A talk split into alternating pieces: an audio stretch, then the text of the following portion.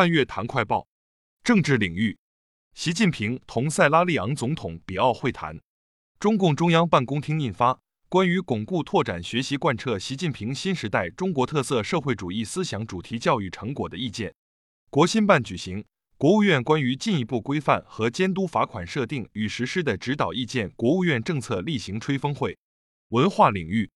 近日，安徽省黄山风景区迎来降雪天气。雪中黄山宛如人间仙境，又似一幅水墨画卷。网友：雪落黄山一秒入画。法治领域，公安部消息，两百六十八名实施跨境电信网络诈骗的犯罪嫌疑人移交我方。科技领域，自然资源部中国极地研究中心消息，我国将在南极钻探一个冰下湖，正在开展的中国第四十次南极考察中，内陆考察队员已成功进行实地探路。中国建成航天领域首个大科学装置“深海一号”二期工程综合处理平台海上安装作业全部完成，标志着我国南部海域首个四星连珠海上天然气田生产集群顺利建成。民生领域，春运三十三天，全社会跨区域人员流动量超七十二亿人次。全国民政行业职业技能大赛首次举办，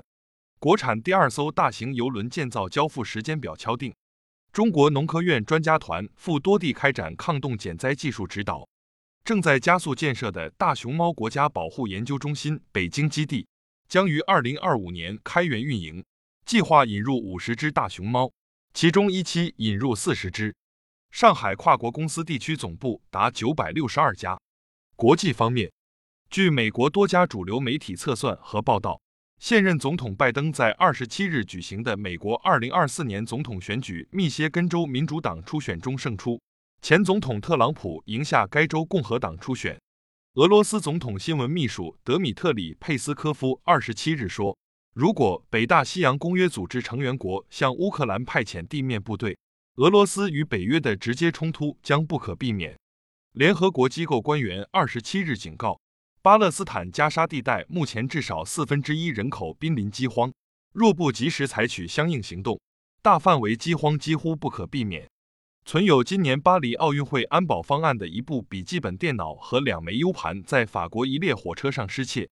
多家外国媒体二十七日报道，秘密努力十年后，美国苹果公司决定放弃电动车项目。支部学习时政教育就用半月谈基层党建学习系统。更多半月谈基层党建学习系统详情，尽在主页橱窗。